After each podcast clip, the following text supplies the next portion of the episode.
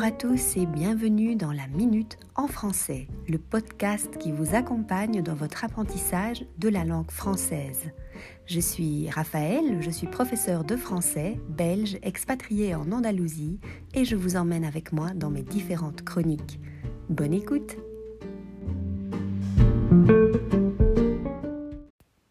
Bonjour à tous et bienvenue dans French with Raphaël, le podcast. Aujourd'hui, nous allons nous intéresser à la France et aux variétés de français qui y sont parlées. En effet, comment parler de langue française sans mentionner sa maison mère, la France? Mais qu'est-ce que le français de France? Comment est né le français? Existe-t-il un français standard? Et les langues régionales sont-elles véritablement parlées? Quelles sont les spécificités du français de métropole? Voici quelques-unes des nombreuses questions auxquelles je vais répondre dans cet épisode. Alors, c'est parti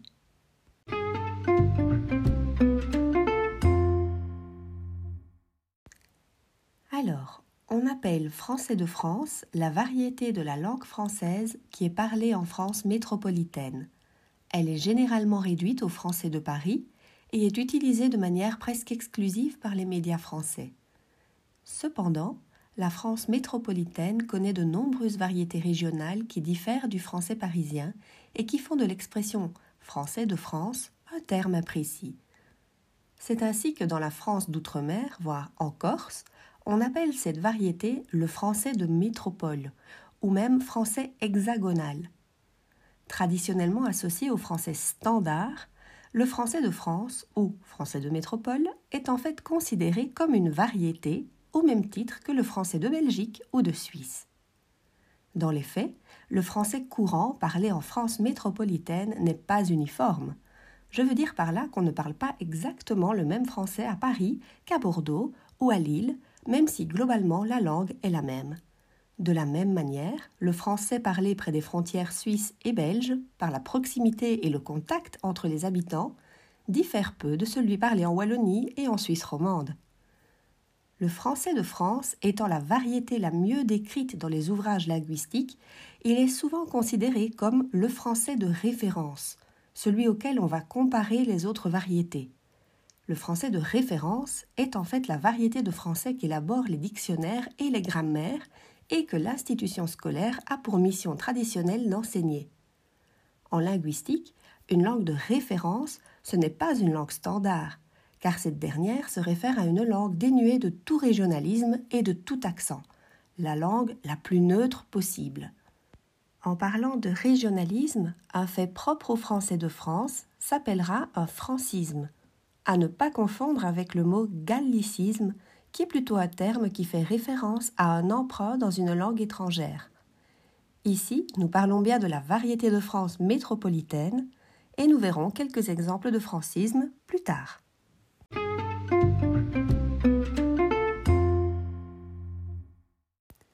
Commençons par un bref détour dans l'histoire de la langue française. Beaucoup pensent que le français est une langue latine, comme l'espagnol ou l'italien. C'est en partie vrai, mais afin de mieux comprendre son origine, sa différence, un petit voyage dans le temps s'impose. Rappelons tout d'abord que depuis le 5e siècle environ, le latin est diffusé en Gaule. Mais avant la romanisation de la Gaule, d'autres langues étaient déjà parlées sur le territoire car il existait des peuples différents avec des langues et des cultures très différentes. Les langues celtiques, par exemple. Vous penserez ici inévitablement à Astérix et Obélix. Ces langues, et notamment les langues celtiques, sont en réalité la base ou substrat du français. Une fois que le latin est implanté en Gaule, la langue qui y est parlée est un latin dit vulgaire. Cette langue vernaculaire est différente du latin classique ou savant, qui est celui que nous étudions encore à l'école aujourd'hui. Du latin vulgaire sont issues les langues gallo-romanes, c'est-à-dire l'ensemble des variétés de langues que l'on parle en Gaule après sa romanisation. À cette même époque, nous sommes en plein dans les invasions barbares ou invasion germanique, et une influence majeure sur l'évolution de la langue parlée au nord de la Gaule est la langue des Francs, le francique, qui a apporté de nombreuses modifications lexicales et phonétiques, D'ailleurs, certains mots existent encore dans la langue actuelle et partagent donc une étymologie germanique avec d'autres langues comme le néerlandais ou l'allemand. Par exemple, la couleur bleue proviendrait de blau, qui a donné en allemand blau ou blau en néerlandais, ou encore le mot fauteuil, qui provient en fait de stol, chaise pliante, que l'on retrouve en néerlandais, ou bien en allemand Faldstuhl, et même en anglais Foldstool. Or, vers le 8e siècle, la langue a énormément évolué, à tel point que les locuteurs se rendent compte qu'il existe une grande différence entre le latin standard et les variétés moins prestigieuses de celui-ci qui sont parlées par le peuple. Un véritable divorce s'opère alors entre la langue écrite et la langue parlée, et on commence à traduire des textes en langue romane pour que tout le monde puisse les comprendre. Ainsi, en 842, les serments de Strasbourg marquent véritablement la naissance de la langue française. Il s'agit d'un manuscrit où est signée l'alliance militaire entre Charles le Chauve et Louis le Germanique contre leur frère aîné Lothaire, tous les trois petits-fils de Charlemagne.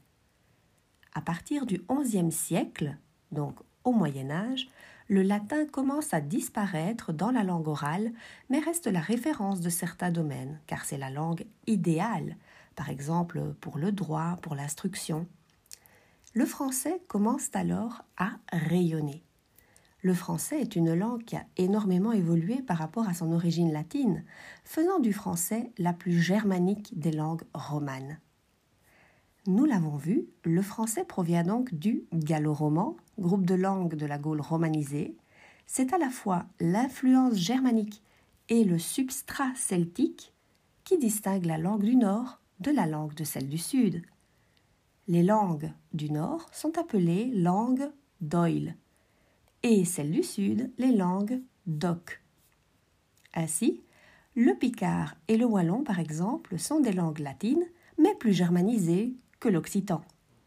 À partir du XIIe siècle, la langue d'Oil est identique à ce qu'on appelle l'ancien français et englobe différents dialectes.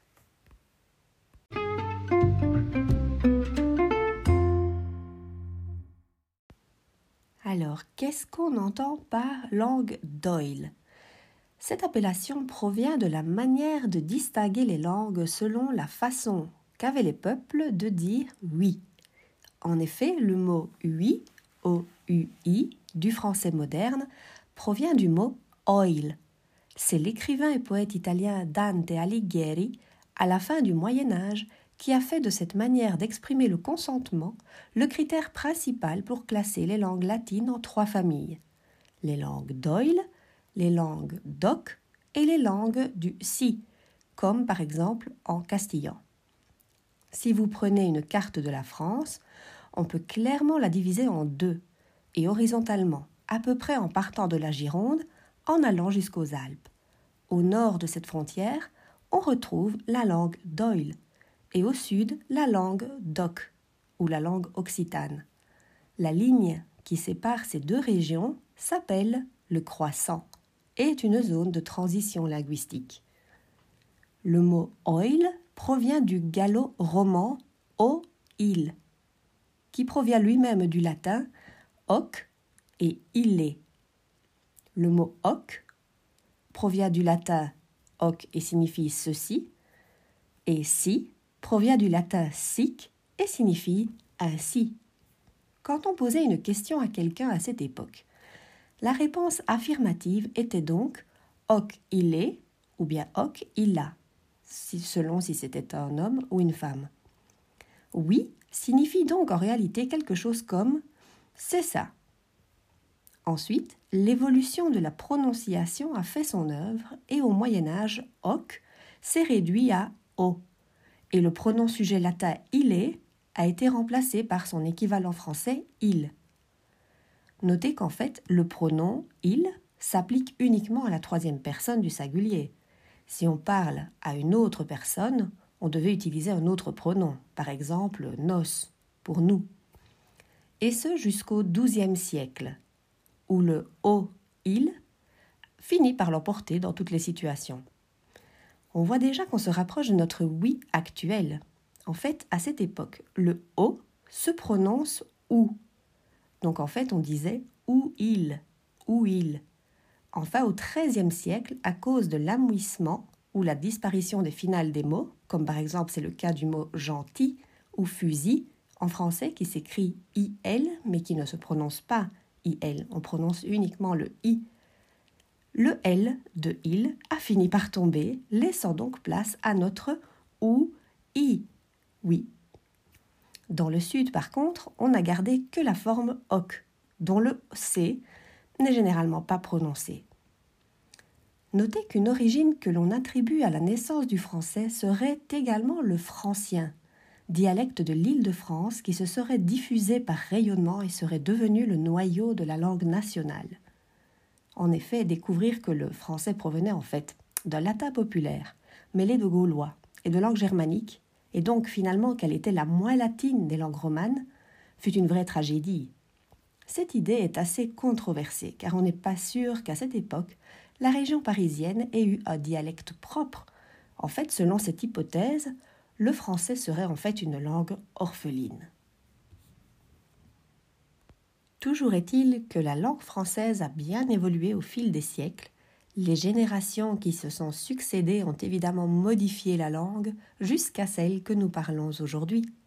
Ainsi, comme le disait si bien le linguiste Ferdinand Bruno, le français n'est autre chose que le latin parlé à Paris et dans la contrée qui l'avoisine, dont les générations qui se sont succédées depuis tant de siècles ont transformé peu à peu la prononciation, le vocabulaire, la grammaire, quelquefois profondément et même totalement, mais toujours par une progression graduelle et régulière.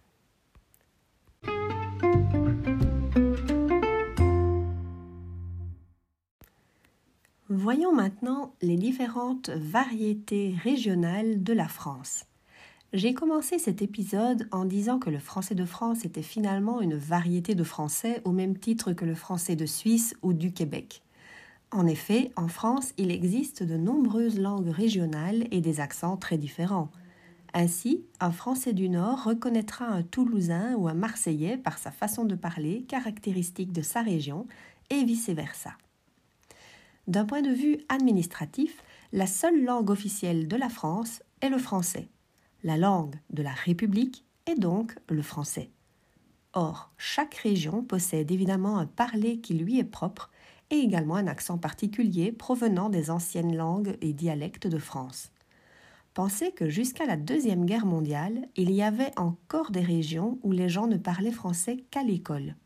Ainsi, encore aujourd'hui, chaque accent régional est imprégné de traces des parlers plus anciens.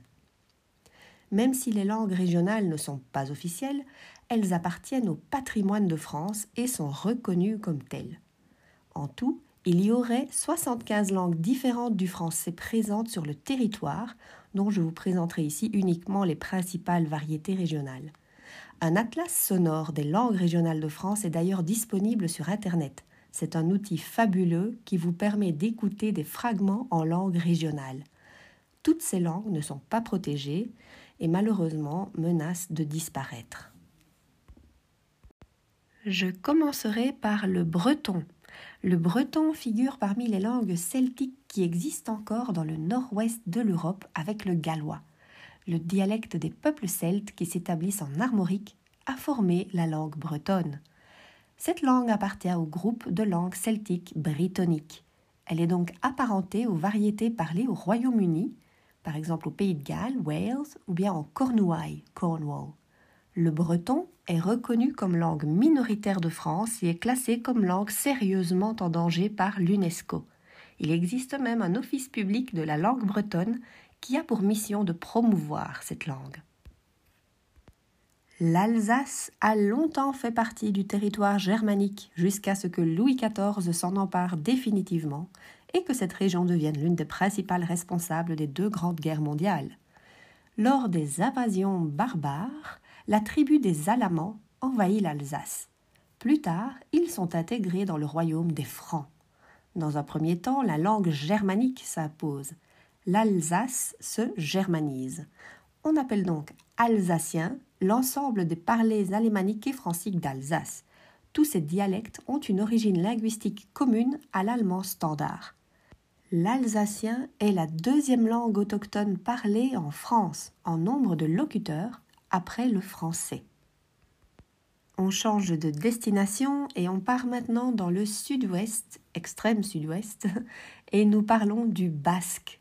Le basque est parlé dans l'ouest des Pyrénées-Atlantiques depuis des milliers d'années, bien avant les langues indo-européennes. C'est une langue qui ne peut être classée dans une famille linguistique connue, alors que les langues d'Oil sont des langues latines, la langue bretonne est une langue celtique et que l'alsacien est une langue germanique, le basque est en fait ce qu'on appelle une langue isolée. Personne ne sait à quoi la raccrocher. Même si en France elle n'a pas de statut particulier, rappelons que le basque est une langue officielle sur l'ensemble des territoires de la communauté autonome du Pays basque espagnol. Une autre langue régionale de la France est le catalan. Le catalan présente de nombreux traits hispaniques. Il se répartit essentiellement entre l'Espagne, la France, Andorre et même l'Italie, notamment en Sardaigne. Son origine s'est formée dans les Pyrénées de l'Est.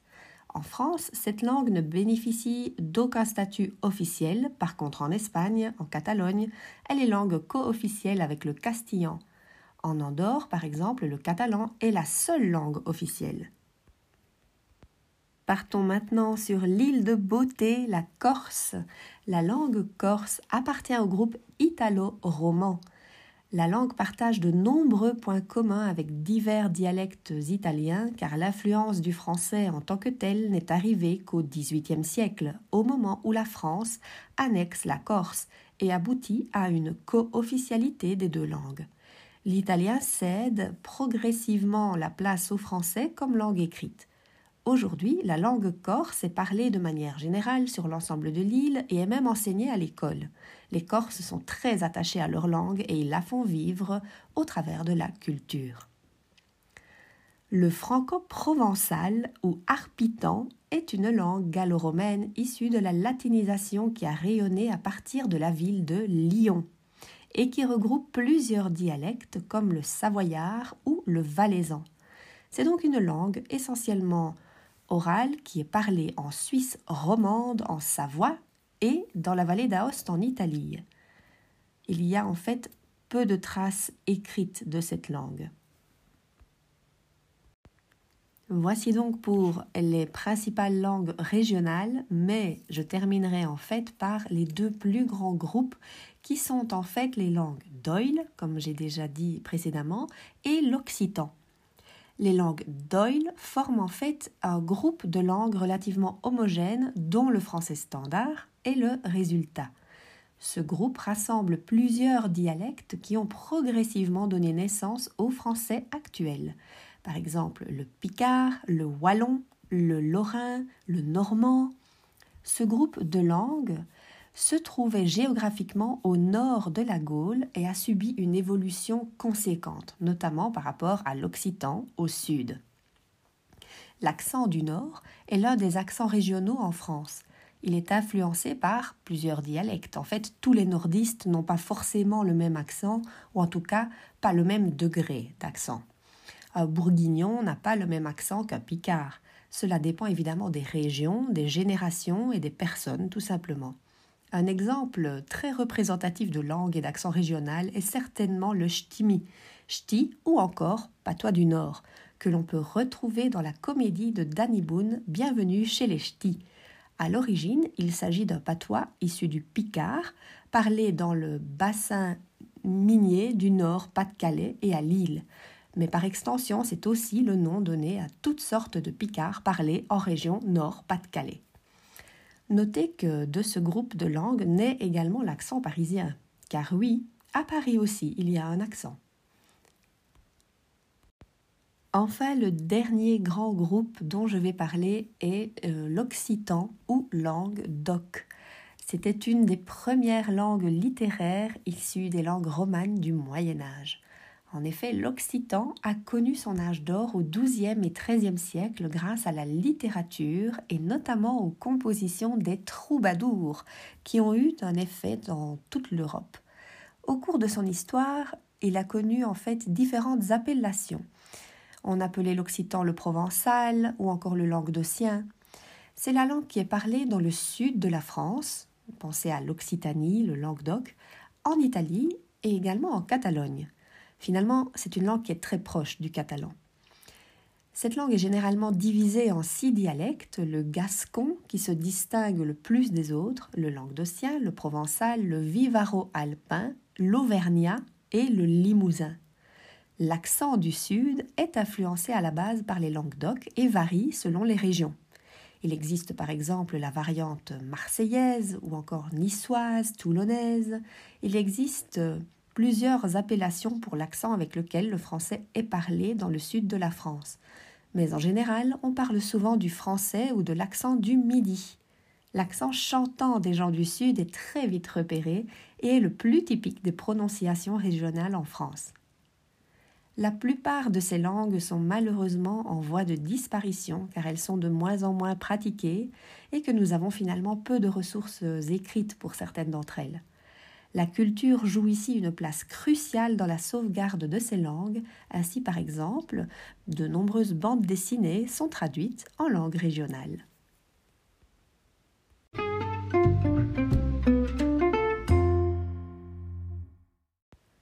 Voyons maintenant quelles sont les caractéristiques principales du français de métropole. Je parlerai ici de normes générales et non pas spécifiques à chaque région. Au niveau de la prononciation et d'une manière un peu générale, on pourrait dire que le français de France fait l'inverse de ce que j'ai expliqué dans d'autres épisodes. À savoir qu'en France, on distingue peu, voire pas du tout, certains sons, comme le A et le A. Donc j'ai donné l'exemple du mot patte, la patte d'un chien, ou bien les pattes. En général, en France, on ne fera pas de distinction et on prononcera donc patte dans les deux cas. Je mange des pâtes le et et le est, ces deux sons sont également souvent confondus. Ainsi, par exemple, euh, la prononciation de la poignée ou bien du poignet peut être confondue. Euh, le cas est peut-être plus clair entre la distinction entre le futur et le conditionnel. Par exemple, normalement, on fait la distinction entre le futur simple, la première personne. On dira par exemple je prendrai et le conditionnel je prendrai. En général, euh, la distinction donc disparaît et on tend à prononcer je prendrai pour les deux. Une autre distinction qui là est plutôt propre à chaque région est euh, la, différence entre le son O et le son O. Ainsi, pour certaines personnes, en fait, il n'y a pas de différence entre une pomme, le fruit, ou la paume de la main, la pomme de la main. On notera aussi une forte présence du E caduc. Par exemple, le mot déjeuner se prononce le déjeuner, les cheveux. Au niveau du lexique, on aime raccourcir les mots en français de France. Ainsi, on parlera fréquemment d'un ordi, d'un resto, on va à la fac. Ce sont des exemples classiques de mots employés couramment en France pour le mot ordinateur, restaurant ou encore faculté. La fac en réalité fait référence à l'université. Certains mots ou expressions sont utilisés en France, ce sont des francismes. Euh, par exemple, on dira un buraliste en France, là où ailleurs on dira plutôt le vendeur d'un bureau de tabac. Un francisme, comme je l'ai dit dans cette introduction, n'est pas un gallicisme. En fait, un gallicisme, c'est un mot français de langue française ou bien une expression qui a été empruntée par une autre langue. Ici, on parle donc spécifiquement de mots qui sont employés dans l'hexagone. En fait, on dirait un belgicisme pour un mot employé spécifiquement en Belgique. Alors, les francismes les plus répandus sont par exemple les sigles. Quand on n'est pas habitué, cela peut vraiment prêter à confusion. En effet, les Français fréquemment utilisent euh, bah, des sigles dans leur conversation. Par exemple, euh, ils ont fait un BTS, euh, ils ont posé un RTT, les élèves n'ont pas eu leur cours de SVT aujourd'hui, ou encore telle personne touche le RMI. Alors quand on n'est pas initié, honnêtement, ça peut parfois euh, paraître un peu compliqué à comprendre. En fait, le BTS, ce serait le brevet de technicien supérieur. Le cours de SVT, c'est en fait sciences de la vie et de la terre, ce qui en Belgique serait plutôt euh, le cours de géographie. Euh, le RMI, c'est le revenu minimum d'insertion. D'ailleurs, cela a donné le mot RMiste aussi pour le bénéficiaire de cette allocation. Enfin, une autre caractéristique du français de France est l'emploi du verlan. Le verlan est une forme d'argot français qui consiste en l'inversion des syllabes d'un mot. C'est en fait en inversant les syllabes de la locution adverbiale à l'envers que le terme de verlan a été créé. À l'origine, c'était une sorte de code secret utilisé par les loubards dans les années 60. Pensez par exemple à la série Les Ripoux les policiers corrompus. Ensuite, c'est devenu la langue de la jeunesse parisienne et aujourd'hui, de nombreux mots sont employés dans la langue de tous les jours. Ainsi, on dira par exemple Ouais, laisse béton pour laisse tomber. On dira aussi Ouais, c'est trop chelou pour dire en fait que quelque chose est bizarre et louche. Ou enfin, il est assez fréquent actuellement d'entendre cimer pour dire merci.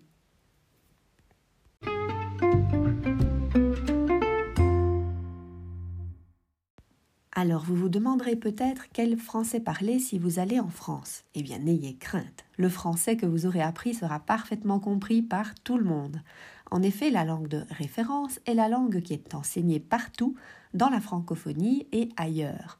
Cela dit, selon votre destination, vous noterez qu'un accent est plus chantant qu'un autre.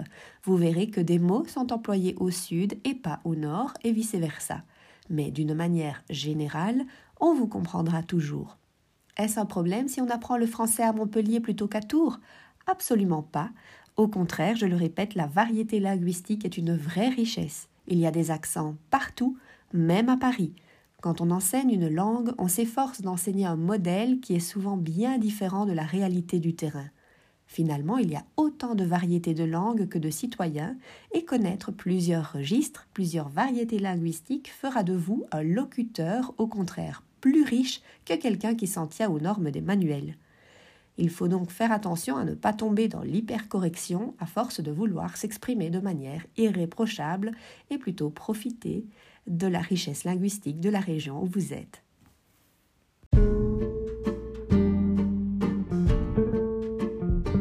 Cet épisode est maintenant terminé. J'espère qu'il vous a plu et vous a permis d'en apprendre un peu plus sur la langue française. Si vous avez apprécié mon contenu, n'hésitez pas à suivre ce podcast et à me rejoindre sur Instagram. Merci de m'avoir écouté et à bientôt pour un prochain épisode.